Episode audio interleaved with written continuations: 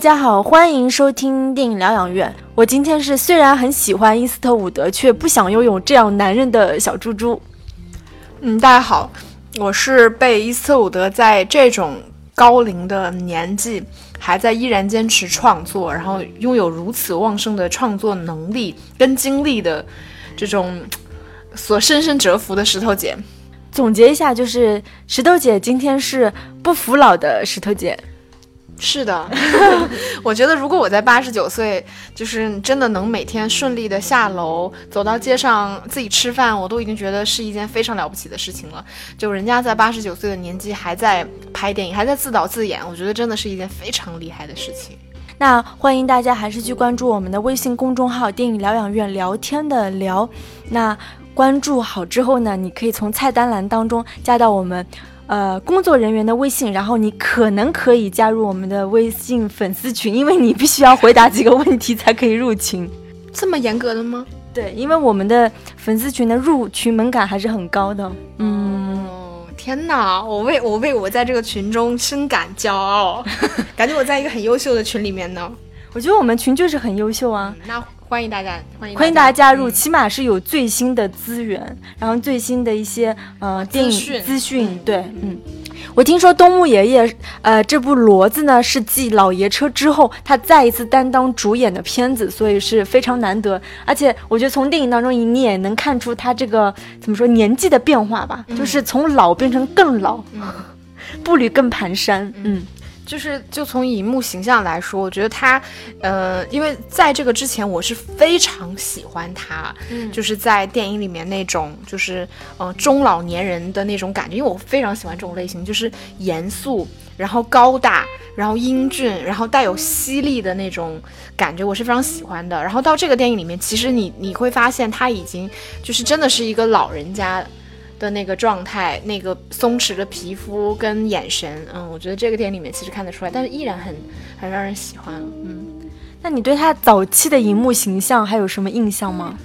就是《荒野大镖客》那个时期吧，我觉得我我对他的形象，说实话，他他两千年以后的片子我几乎都看过，当然因为看的时间太太久了，大多数其实我都没有那么深刻的印象了。但是就是真的关于银幕形象，其实我对他最深的还是《荒野大镖客》里面那个那个时候，那个时候他大概四十多岁吧，三四十岁，我有点记不清了。然后也是非常高大，但就是并没有非常帅气，说实话。所以那片子虽然好看，但我那时候并没有很喜欢他。我觉得我喜欢他都是在。在他，可能因为我们年纪也受限，我我我看到认识他的时候，他其实就已经是在当导演了。然后在他的电影里面看到他，就是很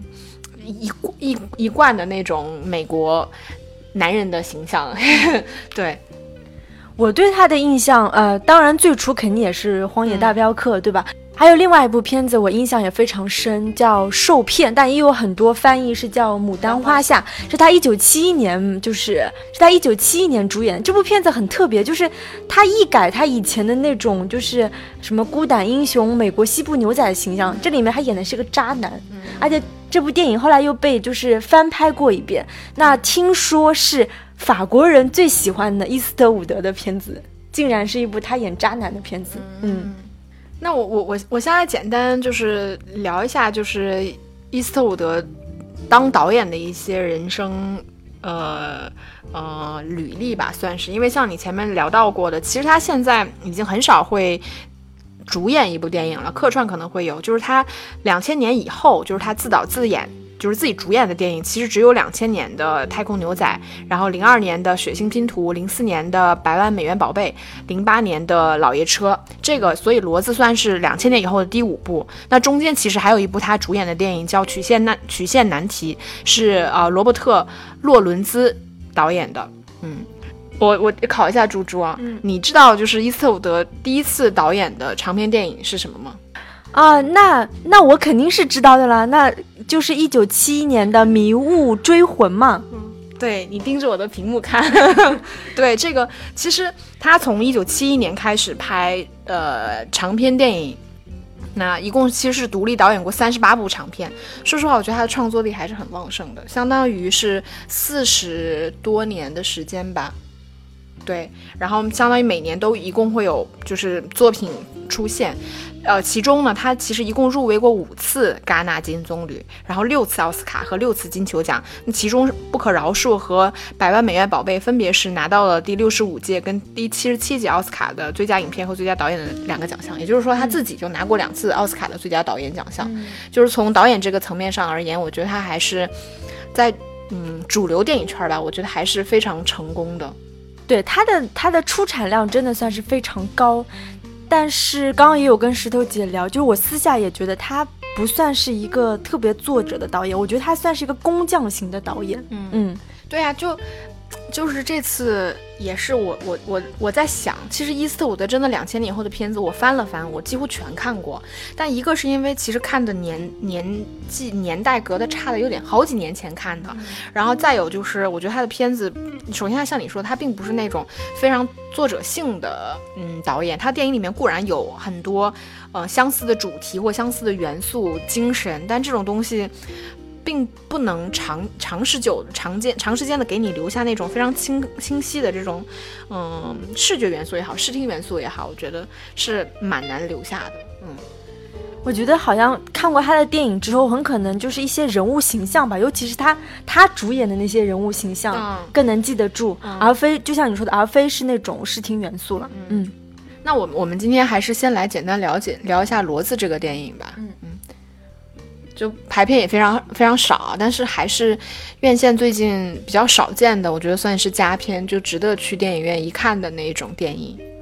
那骡骡子这部电影其实是根据一个真实事件改编的。那真实的生活中呢，也有这样一个年纪特别大的老头，然后呢，也是当骡子，就是所谓的贩毒的这个司机嘛。而且真实生活中的那个老头呢，贩毒时间长达十年，但其实电影。绝对有弱化这个时间界限。那电影的时间应该差不多是一年多，就从他开始第一次，因为你记得他有他有标注，这是他第一次运货，第二次运货，我记得是第十二次运货之后他就被抓起来了。也就是说，这个时间长度差不多是一年嘛。如果是按照一个月一次的话，嗯。而且你知道，超级夸张的是，这个电影其实是有模糊掉他每帮这些贩毒集团运一次。呃，毒品能赚多少钱，对吧？嗯。但我今天是看查了一下，就据说这个真实的原型人物，他每运一次这个毒品，大差不多能赚两百万美金。也就是说，其实他在贩毒的这一段时间，比如说十年好了，他其实真的是在赚巨额的钱。但在电影里面，其实是相对来说是比较模糊的。嗯，对，电影当中，尤其是他前几次打开那个。那个什么袋子里面就是 Holy shit，感觉怎么那么多钱，对吧？然后真实生活中，我听说他每次运货的那个量真的是要达到一百千克，所以他能赚两百万美元，我也觉得就不意外了。嗯，我们现在聊一下这个电影涉及到的主题吧。嗯，就嗯嗯，首先我呃，这个电影因因为威斯特伍德有很长一段时间。给我的感觉就是他是那种，嗯，奥斯卡就是百发百中的那种选手。当然不是说拿奖啊，就是那种他拍的电影其实都是在奥斯卡喜欢的那种命题下去创作的一些电影。比如说他很喜欢拍那种真人真实故事改编的，比如说之前的《萨利机场》也是一样的，真实故事改编的。大多数其实并不是他嗯去参与原创制作的电影，其主题呢大都会涉及到，比如像战争、像政治、像种族，然后。嗯，这类型的，嗯，奥斯卡非常喜欢的那种电影的主题。我记得早几年，大概就是在，嗯，百万美元宝贝之后，那个应该是他在奥斯卡最炙手可热的阶段。其实很多好莱坞的大明星都非常愿意去演他的电影，包括那段时间那个《幻子疑云》。嗯嗯，对，安吉丽娜·朱莉。对对对，就是因为其实你拍了他的电影，对，就就像现在那个安东尼·麦卡腾。编剧一样，就是你拍了他们的电影，你就冲奥就是非常有希望的，嗯。然后，所以这个电影里面，它也涉及了很多，就是伊斯特伍德一直以来去很喜欢的那个主题。其实我印象比较深刻的，我觉得第一个涉及到主题就是种族，嗯，这个里边其实他玩了非常多的种族梗，比如说是这个老头，因为。他碰到的黑人，然后碰到的这种，呃，所谓外来的移民吧，比如说，呃，菲律宾人，然后这种墨西哥人，其实，在中间是有很多的冲突，而且他很暗线的讲了一个，嗯，种族歧视的故事，就我不知道你有没有发现，其实你想这个电影里面，他有聊到一件事情，就是说这个老头开了一辈子的车，但是他从来没有过任何违法记录，也从来就没有被开过一次罚单。但是表面上来看是说这个人他其实是一个很遵纪守法的人嘛，对吧？这是一个老实本分过了一辈子的人。但是为什么这个犯罪集团会选中这个老头？我觉得很大的原因不是因为他这一辈子没有被罚过。开过罚单，我觉得很大一部分原因，因为他是一个还是一个白人，就他他是一个白人身份的老头，所以当他穿梭在这个很长的这种所谓的洲际公路上的时候，你并不像一个嗯，比如说墨西哥人或者是外其他种族的人那么显眼，或者是你什么黑人什么，你没有那么容易被警察。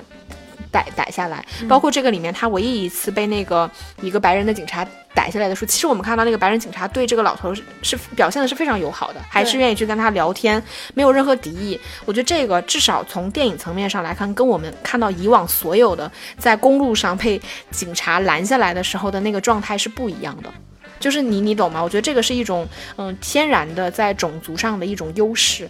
嗯，我觉得这个电影里面其实关于这部分的暗线表现的还是非常明显的。我们在这部电影当中，你说到了种族，其实我觉得这也是比较有时代记忆的一个东西。因为就以我自己的例子来讲好了，就是我们当时在法国留学的时候，我自己的亲身经历和我周边同学的经历，被歧视的往往是，就是往往是老人歧视我们。嗯，就是我我比如说我去干洗店拿衣服，就碰到那种白发苍苍，甚至都颤颤巍巍的老。呃，老太太，但是她会用那种黄种女人很脏的字眼去骂我，但是我跟她并没有任何冲突，就很莫名其妙被骂到，或者是我同学去什么芬兰旅游，会无缘无故被老太太推倒，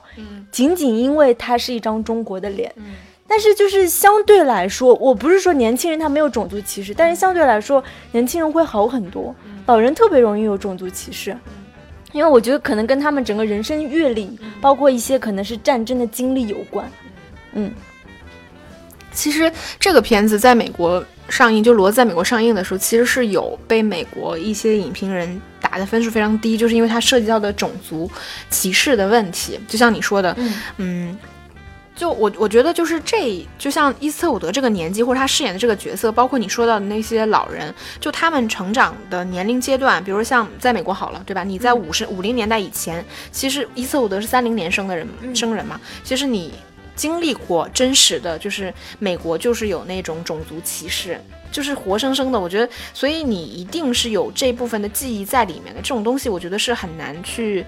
去更改或者变化的，嗯，包括因为他们已经到这个年纪了，就你很难说你要求现在那种过度的政治政治正确的方式去对待黑人，包括这个电影里面也是。但我我觉得这个电影反而我我看下来我会觉得很很舒服的一点是什么呢？就是当然我们是在站在他者的角度上去看未必正确啊。我觉得我看上去很舒服的一点就是，其实我我认为所谓的种族歧视这个东西，现在矫枉过正并不见得是一件好事。就是你，你所所谓矫枉矫枉过正，就是房间里的大象嘛。就大家心里面揣着这件事情，但是大家刻意回避去说。反而这个电影里面，其实这个白人老头，包括伊斯伍德之前的电影也是一样的，他对这些他裔的这个人群，其实会带有歧视。但是我觉得这种歧视可能从心心理层面而言，我觉得他并非是一种恶意的，就是他是可能天然带有一些歧视，但是他并不回避去帮助这些人，包括他跟这些人去交流，我觉得反而那个心态是更加平。平和的，就不是说我揣着这个大象，我故意去跟你回避聊这件事情。像里面他不是有碰到一堆那个朋克的那种拉拉的摩托车族群，然后也也是去聊到这个事情，就说哎，你们那个摩托车是就是哪儿出的问题什么的。我觉得你看得出来他的状态是那种，我觉得还是很社区式的、很友好的那种状态。嗯，我觉得这个是我我在这个电影里面看到比较平和的一部分。包括我觉得他以往的电影里面也都有这个。这个东西，嗯，我觉得他以往电影当中，就是关于种族歧视，我印象最深刻的就是《老爷车》，因为《老爷车》它本身就是，呃，《老爷车》里面那个老头，他本身生活的那个街区，就是基本上是亚裔和黑就是非洲裔的一个一个社区。然后呢，那个伊斯特伍德饰演的老头特别有意思，他会在他家门口挂一个那个美国国旗。然后当他在街上遇到这些亚裔什么，他就他就会不自觉的，就是脱口而出那种那种脏话，就是你们这些什么，呃，就是有骂中国人，就是你们这些亚裔，你们这些黑佬之类的。但是呢，这个故事又又很奇妙的，就是。他竟然和这些，竟然和他隔壁的两个邻居，就是一个亚裔的男孩和一个亚裔的女孩，产生了非常强烈的一种情感连结。然后他自己说：“天哪，我怎么活到这个年纪，我竟然跟这些亚裔更有共通性？”就他自己都对自己产生了怀疑。那这个反而是我自己觉得很很温情的地方。嗯，就是你本身对这些人是天生带有就是歧视的，但是你通过这些一些事件的相处。你反而能抹平掉这种这种种族之间的差异吧？嗯，所以我我我我看这个电影的时候，我也会就我觉得他关于种族的这个处理是，说实话，我自己是觉得蛮写实的。嗯，就他并没有去放大这个东西，嗯，就是他也不回避他所谓歧视的那个部分，嗯。我觉得这个电影里面其实还涉及到另外一个主题，我相信就是也是更明显的一个主题，其实就是时代感嘛。因为他里面饰演的这个 Earl 的角色其实也已经九十岁了，嗯，包括他本人其实也是八十九岁。我觉得他他。比较浅显的，嗯，一点是他表达了说，计算机、互联网这个东西，首先摧毁了他这一辈子为之奋斗的一个，呃，种植养花的事业，包括里面涉及到了一个手机的东西，它里面不是批评说你们这代人年轻人就离不开手机或什么什么的，但他，我不知道你有没有注意到，电影里面有涉及一个梗，就是。他作为一个骡子，他每次去完成一次交易，他都会换一次手机。嗯，但是那个人也跟他说，你的手机只要响了，你无论在干嘛，你都一定要接。嗯，但是其实这个电影从头到尾，他的手机都没有响过。嗯嗯嗯，我觉得，我觉得这个就其实是他有刻意去设计的。嗯，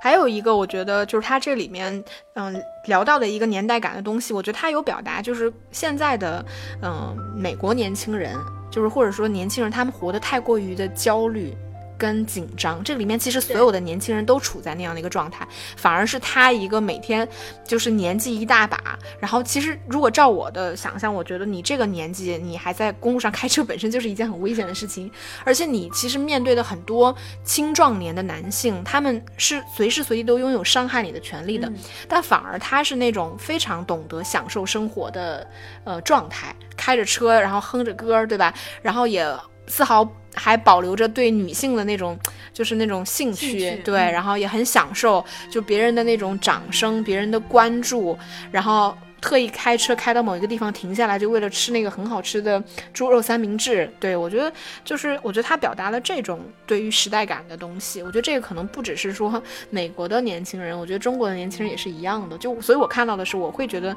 蛮有共鸣的。就其他所有的人其实都不懂得生活是什么，嗯。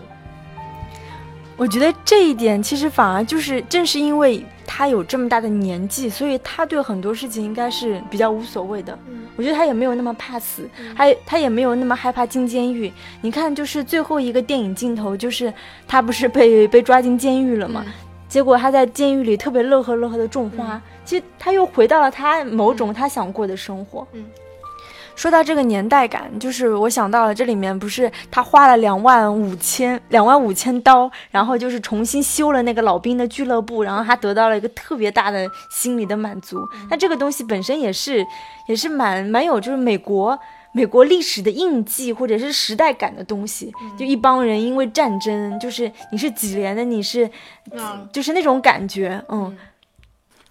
然后我觉得这个电影里面其实涉及到的第三个还很明显的主题，其实我觉得他是在打造一个，嗯，我觉得是一四五的一直在做的事情，就是在塑造一个个孤胆英雄。就是他其实这个老头说到底，他是一个呃英雄的形象。比如说这个他这个老头，他其实是一个毒贩，对吧？嗯，就是年轻的时候说说是一辈子是个老实人，对吧？但是实际上他当他老了当毒贩的时候，你会发现他比绝大多数的人做的都优秀。都专业，对，包括都都专业。他九十几岁了，他一样还是能有这种能力去给自像你说的去建这种老兵俱乐部，然后去给他的孙女去这个呃婚礼的酒水买单，然后能能能给其他人提供帮助。我觉得说到底，这个还是一个嗯嗯，我觉得是自食其力的，然后很睿智的，然后很聪明的这样一个老头的形象。嗯，包括他一直在外面，其实是你说他赚钱并不是为了自己。你像他都已经九十岁了，他，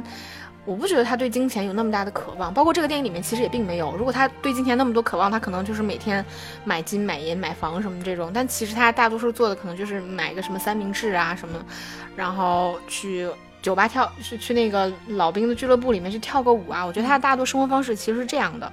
就你会发现他赚钱大多数。最原始、最开始的时候，还是为了去满足别人的需求，嗯，但是他这个形象又一直以来并不被家庭所理解，尤其是不被他的家庭所接纳嘛。他的老婆、他的女儿，我觉得他塑造的很多形象其实都是这样的，嗯。在这点上，我有点不认同，我不觉得他是在满足别人的需求，我觉得就是比起说。孤胆英雄或者是个人英雄主义，我觉得他更像是一个特别自我主义的冒险者的形象。嗯，因为比如说他去为呃孙女的那个什么婚礼买买单，就是买单酒水，然后他建那个老兵俱乐部，其实是在满足他自己的一种一种乐趣或者是虚荣心。他就是享受他要被所有的人关注，然后他享受就是别人对他的这种感谢也好，就是。他是喜欢生活在呃镁光灯底下的人，这就是之前包括我影片开头，不是他们说他他不是跟那个家人关系不好吗？是因为说他太在乎工作，不关注家人。他倒不一定是那种真的工作狂，为工作而工作。我觉得他是一个非常自我主义的人，自我主义到一定阶段的时候，就是其他的人，包括家人，他都可以不 care。我就是想要自己得到乐趣，嗯。我觉得这个，我觉得这个是一个双重性的问题，就是从这个个体的形象来看啊，就是他的性格来看，他肯定又是有这个部分的，就是他对家庭的漠视，对吧？他对家里人的这种漠不关心，然后包括他喜欢别人围着他关注他，我觉得这个是这个电影里面有表现这个人性格的一方面。但我觉得另外一方面，就我我不觉得说这个人是一个多么自我或者是自私的人。就因为其实你看，我觉得，因为它是一个公路片嘛，他他全程其实走到每个地方，你能看得出来，他对别人的态度始终我觉得是很友好的。对，对我觉得他对外界他是很关心的。比如说，他会连那个对他凶巴巴的毒贩，墨西哥的那个毒贩，他也会一直在关注他，就跟他说，其实我我觉得这些人根本就是根本不在乎你，其实你应该寻找一种更好的生活方式，然后会去就是。跟别人聊天就说啊，你我这爆爆米花当然是为了减肥，说我这爆米花我有糖尿病，我吃不了，就是你要怎么怎么样的。我觉得他他就包括跟那个你忘了他是住在那个小旅馆的时候，还会训一个人高马大的那个男的，就说你要是不玩手机，你这东西早就修好了。我觉得就是他其实是一个，我觉得对外界是非常嗯关注的人。对对，我觉得他并不是嗯，所以你就说他所做的这一切事情。你可以说某一部分，我觉得是为了让自己在别人的生活里面有存在感，我觉得是的。但我觉得大多数他他所做的事情，确实是在帮别人解围，就是在是确实是别人需要他，他去做了这件事情。嗯，我觉得这两点不矛盾，因为人本来就是一个很复杂的生物。嗯，就是就是这些面，就是你看这一部虽然是公路片，但是他通过很多细节，真的。就是勾勒出这个人物形象其实是丰非常丰满，对吧？又又特别喜欢就是被别人称赞，然后又喜欢管点闲事儿，帮帮小忙，对吧？对你，你知道我为什么会觉得这个电影里面最终这个形象他是一个英雄的形象，就是他内在内心这个老头是一个。因为我觉得他最后的结尾处理其实蛮出乎我意料的。说实话，我看这个电影的时候，因为你，因为我已经几乎忘掉，就是一四五的以往的电影，他到底会怎么去处理他这些孤胆英雄的人物的结局。我其实我大大多数我都已经忘记了。但这个电影里面，其实我以为这个老头最后，比如说他会没有办法善终，或者是因为什么意外，就我没有想到他最后是。完好无损的进了监狱去种花种草。就我当时看的时候，我很感动的一点在于，我说我觉得伊斯伍德是一个很，就是从他导演的内心，我觉得他是一个非常勇敢的人。嗯，就我认为直面衰老跟死亡这件事情，其实是一件非常非常需要勇勇气的事情。就他并没有真的给自己的这个形象去以一个非常英雄式的结尾。其实我们前面也穿插到聊了他的一些其他的电影，对吧？嗯，比如说是呃百万美元宝贝啊，提到萨利机长啊，老爷车啊，对吧？那我我想了一想，就是说整个就是一也不能说整个吧，就是说如果从伊斯特伍德这些影片当中，我们要提炼出一些一贯的主题，我就接着刚刚石头姐讲的这种孤胆英雄的形象，我觉得确实是这样一个，就是说。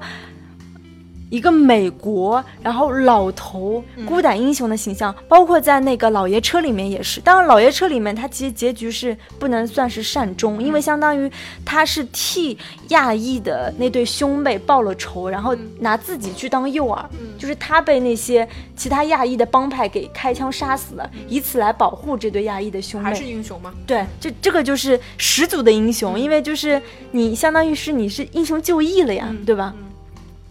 不是死了才叫英雄，对啊，那当肯定是。然后另外一个就是常见的主题，就是和家人关系的一种。和解吧，就包括像百万美元宝贝，这里面有一个从未出过境的一个女儿，就是他一直在给他女儿写信，但他女儿一直退他信，就说明他跟他女儿之间关系特别不好。然后在老爷车里面也是，就是他虽然有两个儿子，然后儿孙满堂，但是他跟他家人关系也都非常不好。那包括这部骡子，那就更更明显了，对吧？他因为没有参加他女儿的婚礼，导致他女儿跟他十几年都没有说过话。就是他其实这些电影当中都有那种他跟家人关系不好，但是在老老的时候老去的时候，他试图有一些悔恨，试图想去弥补这种家庭破裂的关系。那这个应该跟他真实的就是人生状况是比较有关联的，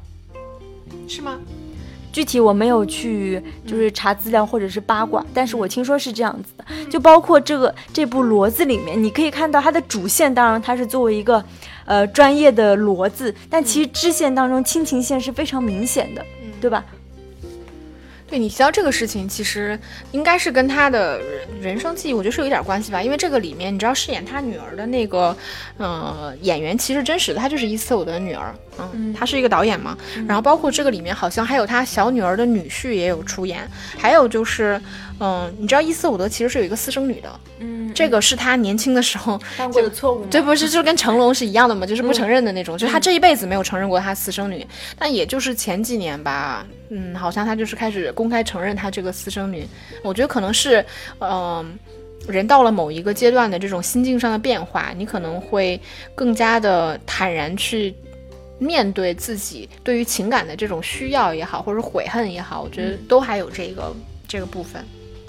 对，我就想到就是这几年大家看东木爷爷的片子，有一种很奇妙的感受，就是这种人物形象和他真实人生履历的某种重合。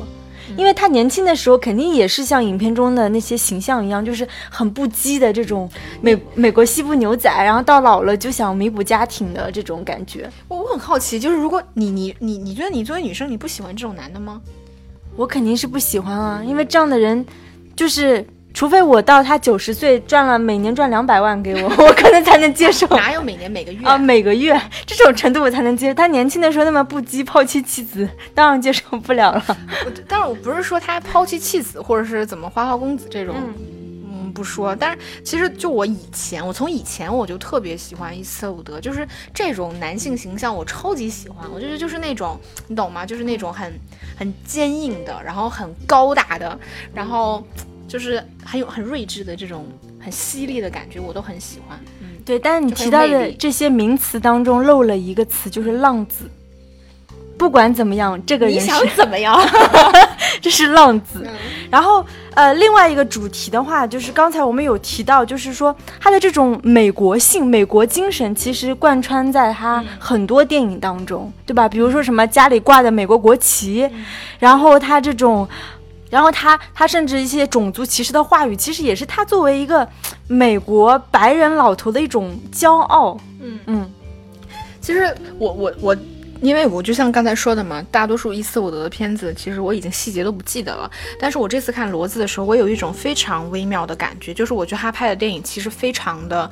美国本土感，嗯。就是就我我觉得伊斯特伍德就真的是一个美国人，就是这种这个说法可能本身有点虚啊，对。就是我觉得他表达的很多的内容，包括就是他这个里面一直贯穿的那种精神，就是什么呃你要努力的工作，然后但是你要更更努力的去享受生活，这种嗯。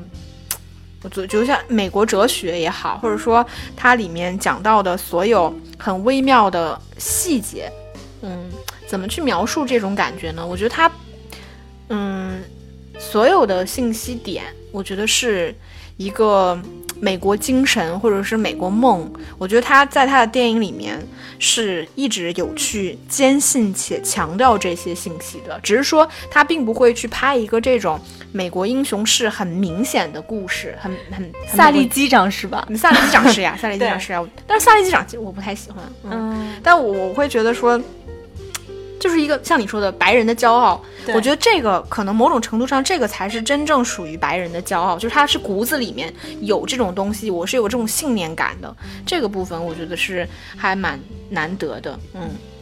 我觉得这其实也是一种就是地缘性。嗯我们其实之前节目也有就是探讨到这种地缘性的部分，就比如说，呃，你你现在让我提到伍迪·艾伦，嗯我立马就能想到纽约，我就我觉得他是一个纽约的老头。嗯但你要说我要去什么伊利诺州啊、德克萨斯，哎，我就想到了伊斯特伍德，对嗯，因为他是那种气质。但所有的这些同样是，比如说是美国导演，他们呈现出来那种地缘性特征，其实是非常明显的。嗯，那昆汀呈现的是美国的哪儿？黑黑帮帮派，不入流的小混混们，感觉是这种气质，对吧？嗯。然后就是那个科恩兄弟，嗯科恩兄弟其实你更感觉是那种，呃，荒漠或者是就是美国很很很偏僻的对中西部的感觉，嗯对吧？所以这样一说还还蛮有意思的。嗯，那我们就是聊了。嗯，一些有的没的，嗯。就你你觉得就从电影的角度来看，你你觉得骡子这个电影怎么样？我自己是很喜欢的，因为它有我蛮喜欢的元素，就是公路片的元素。嗯。而且它有很明确的告诉你这是第几次运货，从嗯。第一次到第十二次，它都标注出来，以及就是它很多串，比如说串一些支线，比如说表现人物，它都会通过中途途径的那个点来展现这个人物的形象，丰满这个人物，我觉得是很就是顺理成章吧，嗯我觉得是，就是因为它这个故事的，嗯，就是我们我们聊这个电影叙事嘛，嗯。我觉得这个电影，因为它本身拍的就是一个骡子，它的工种就是一个司机，嗯。所以当他用就是公路片这种类型去套这个故事的时候，我觉得其实非常顺理成章。我觉得伊斯特伍德大多数的电影，其实他用的套路本身，我觉得都是顺理成章的，就他并不会用那种非常，就像我们说的很作者性、很很剑走偏锋那种方式，我觉得他都不是。所以你你这个叙事方式套到这个电影里面，我觉得很合适。包括比如说他开车到一个什么地方，可能带出了当当地的一个氛围和场景，比如说他带那两个墨西哥人去吃那个猪肉的三明治的时候周围就是一群白人，嗯对，大家会以异样的眼光去看这两个外地的人，包括警察会因为他们的肤色和外形把他们拦下来。虽然我并不知，我我我我有点记不清他电影里面有没有交代说他们到底去了一个什么样的地方，但是我们能感觉得出来，当地应该是很少有墨西哥人去的，或者说这种侵入感很强的地方，或者美美国呃本土人很聚集的地方，你能感觉得出来，包括。嗯，他可能就是呃开车到了那种什么工厂，不同的工厂之间，然后其实他每次碰到的都是这些墨西哥人或者是外外国的这种嗯、人什么的。我觉得他带出来的这种点到点的东西，其实是非常的嗯准确的。我觉得是很有趣的一点，就是让这个电影整体看起来的节奏是比较轻快的。嗯，就并没有我们想象中那种你在贩毒的那种紧张感，但这种很轻松的感觉又能够跟整个公路的这个旅程去做一个结合。嗯，所以有人开玩笑说，这个车，这个这个电影其实就是在给里面开的车打广告。对，其就是公路片，另外一个就是我们刚刚说的这个场景的这个变化。你想，他们中途休息一般是在哪？一般就是汽车旅馆，嗯对吧？另外就是那个呃公路旁边的那种咖啡厅、那种小餐馆。那这些地方其实都很自然的被融入到这部公路片的电影当中。然后人物的整个对话，他他们的遇见也都是很自然的，而不是那么、那么生硬的。嗯其实另外一个方面也是，这个老头儿其实从头到尾都没有拍过他们家到底是什么样的。就就我打个比方，他一个月开一次车的话，嗯，那他在开车的其他的时间，不开车的其他时间，他都在什么地方呢？因为他的家人并没有接纳他。对嗯，我觉得这个电影其实他的已经把他所有的重点全部都放在了这一个人物身上。那